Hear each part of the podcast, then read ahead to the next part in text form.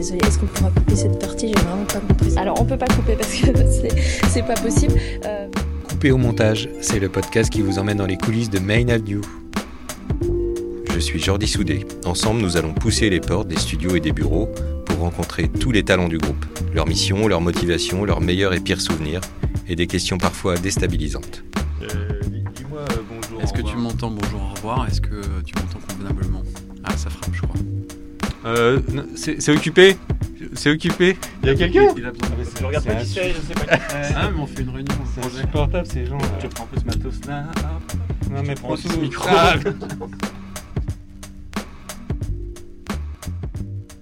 Euh, du coup, moi, c'est Maxime Olivier. Euh, J'ai rejoint Main Avenue en janvier 2023.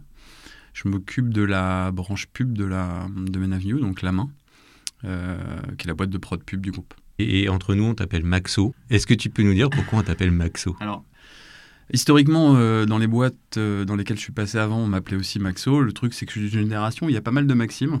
Donc, euh, donc on m'appelle Maxo. Comme ça, c'est plus simple. Est-ce que tu peux me dire concrètement ce que c'est que ce, ce métier de producteur pub? Est-ce que c'est le gars avec le gros cigare et le verre de whisky?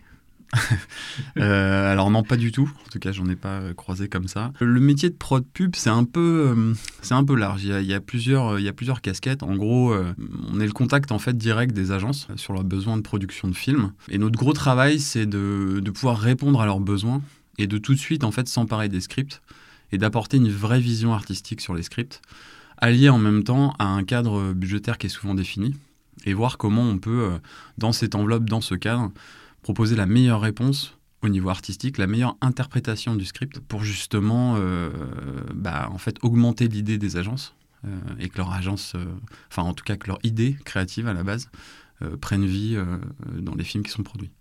Avec une grosse contrainte enfin, en termes de budget, toi c'est un, un peu ton, ton fil rouge quand tu produis, c'est-à-dire qu'il faut qu'on rentre dans une enveloppe, il faut trouver des solutions, c'est ça? Exactement. Ça, c'est la deuxième phase. C'est que c'est, euh, en fait, on a une idée. Euh, dès que moi je reçois un script ou que je reçois une, un besoin, euh, un projet, je vais tout de suite avoir mon point de vue au niveau artistique et en tout cas dans quelle veine on doit produire le film, faire le film. et là, je dois mettre en adéquation aussi. Je dois avoir une première projection sur sur quel réalisateur pourra le faire, qui s'emparera justement au mieux de cette vision, en tout cas de ce premier, on va dire, débroussaillage artistique, pour aller encore plus loin dans la vision. Mais en même temps, il faut que je, puisse un peu connaître le réalisateur et un petit peu la manière dont il travaille pour aussi répondre à ses contraintes budgétaires. Euh, les contraintes budgétaires, elles sont toujours là. En plus, on est sur des productions qui, qui forcément, euh, on est vraiment dans du, on va pas dire de l'excellence, mais en fait, on doit être le plus efficace sur chaque seconde, sur des formats très courts. Euh, et ça demande tout de suite des investissements importants en termes techniques, en termes humains, en termes de VFX. Tout doit être très précis.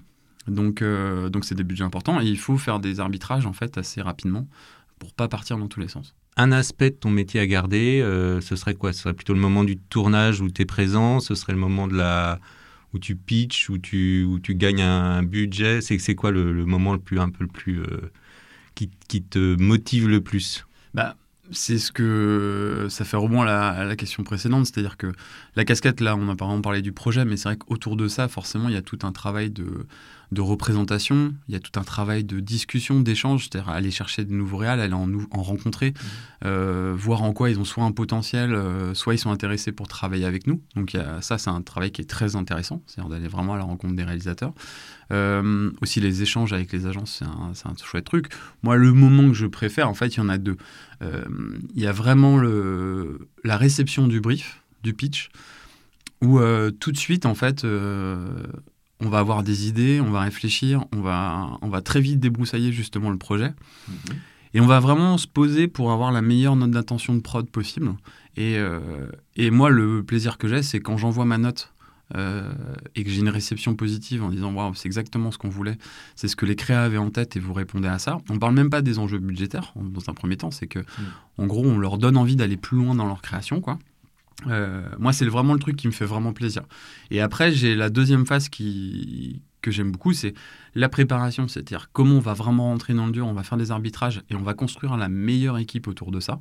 Et puis le tournage. La phase que, que j'aime un petit peu moins, c'est la phase de post-production. C'est-à-dire que c'est une phase où, en gros, euh, très. euh, Enfin, après, ça, c'est mon ressenti, mais en phase d'avant-projet, de, de prépa, on est tous un peu dans le, dans le rêve. En tout cas, on a tous quelque chose en tête et on, on a tous envie de faire le, on a la chose la plus librement possible et telle qu'on l'a en tête. Et dès qu'on passe en post-production, les images sont faites et là on rentre dans les ajustements, les détails avec des enjeux qui sont plus pragmatiques euh, et finalement euh, on est moins dans le dans l'énergie euh, d'avant. Euh, c'est une phase que je que j'aime moins. Euh, je te propose d'écouter une première question d'Adeline, si tu es prêt. Salut Maxo. Alors moi j'ai une question pour toi, enfin plusieurs. Quelle est ta plus grosse prise de risque, personnelle ou professionnelle? Bah, professionnel, euh, il y a si la plus grosse prise de risque que j'ai eue, c'était il y a longtemps, c'est que moi j'ai commencé dans la fiction euh, jeune, ça se passait plutôt bien. Euh, j'ai eu de la chance euh, là-dessus, j'ai fait pas mal de, j'ai bossé sur pas mal de longs métrages et tout ça. Et puis, euh, et je crois que je me rendais pas compte en fait de la chance que j'avais et j'ai voulu aller un peu trop vite en me disant, euh, bon, à 25 ans, je j'arrête, euh, je monte ma boîte de prod. Euh, ouais, j'étais un peu plus vieux, peut-être 27 ans. Et puis, euh, et puis ça n'a pas trop fonctionné. donc, donc voilà, donc ça, ça a été ma plus grosse prise de risque. Et puis, puis après, je suis resté longtemps en agence et, et en fait, ça m'a manqué. J'avais envie de, j'avais vraiment envie de ça, très profondément depuis longtemps. J'avais pas envie de remonter mon agence, spécialement, en tout cas ma prod. Et, et le fait d'intégrer la main, c'est, c'est exactement ce que je voulais. En tant que producteur, toi, est-ce que tu as, un rêve un peu, euh, ton Graal, ton Graal, euh, travailler avec euh, un réalisateur euh, ou une, une marque, etc. C'est quoi ton, un peu le sommet de l'Everest pour toi? Bah, en fait, il y en a, euh, il y en a plusieurs. Euh, si je peux me permettre d'en donner plusieurs. ah tu as C'est toi qui me dis. Ah bah, tu as le Euh, premier Graal, ça serait en gros de, que la main, euh, en fait, on, on, on grossit, c'est que, en fait, dans une boîte de prod, il y a aussi un enjeu de développement des réalisateurs. Et ce qui serait super, ça serait de d'identifier un réalisateur, qu'humainement, ça soit euh, hyper chouette, qu'on soit vraiment câblé, qu'on a envie de grandir ensemble. Et qu'en fait, cette, euh, cette évolution-là nous permette euh, de faire de ce réalisateur un réalisateur, on va dire, dans le très haut du panier de ce qui se fait, qui nous permette de faire des très gros films. C'est-à-dire que son développement nous permette d'aller à ça, que ce soit pour nous, pour lui. Et ça, cette relation-là, je la trouve chouette. Ce qui est le cas dans pas mal de boîtes de grosses, enfin les grosses boîtes de prod, c'est souvent ça. Donc ça, c'est un, premier point. Le deuxième point, ça serait de pouvoir euh, rentrer justement des, des de films. Il y a toujours un enjeu financier, mais là où l'enjeu financier serait pas forcément la priorité, c'est-à-dire qu'on aurait quelque chose de très confortable, et là où justement on pourrait aller euh, passer dans une autre sphère en termes d'ambition. Euh, et d'avoir accès à ça, ça serait très très chouette, ouais. Une chanson, un film, quel est ton petit plaisir coupable que t'oses à peine avouer? Quelque chose à peine avoué. euh, Non, La si j'en ai un, j'en ai un, mais entière. justement, je pense que oui. Enfin, personne ne le sait ici, mais je suis un, je suis un très grand fan de Michel Delpech. Donc voilà. Donc euh, bon, c'est vrai que mon entourage euh, le sait et puis on, on joue pas mal. Mais euh, mais oui, oui. Et ouais, c'est vraiment, j'avais, c'était le dernier long métrage sur lequel j'ai bossé. euh, c'était un film avec lui justement. C'était sur un film sur sa vie. C'était une fiction en fait, une bio fictionnée. Et du coup, c'était juste avant qu'il disparaisse. Et, euh, et en fait, j'ai passé trois mois avec lui et j'étais obligé de m'y intéresser un petit peu. Et, et donc, j'ai beaucoup écouté ça, surtout en prépa et tout ça. Et puis, euh, je suis tombé fan. Et oui, oui, c'est vraiment mon plaisir coupable, ça. Euh, c'est tout le temps. C'est à n'importe quelle soirée, il y a un moment, euh, ça va sortir. Et puis, il faut que je, faut que je chante, micro, Ah. micro karaoké et tout ça. Quoi. Alors, est-ce que tu. Juste une Non, petite- non. Allez Non, non. Mon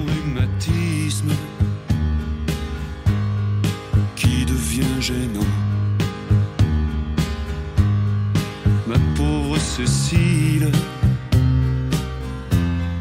j'ai 73 ans. Je fais de la chaise longue et j'ai une babysitter. Je traînais moins la jambe.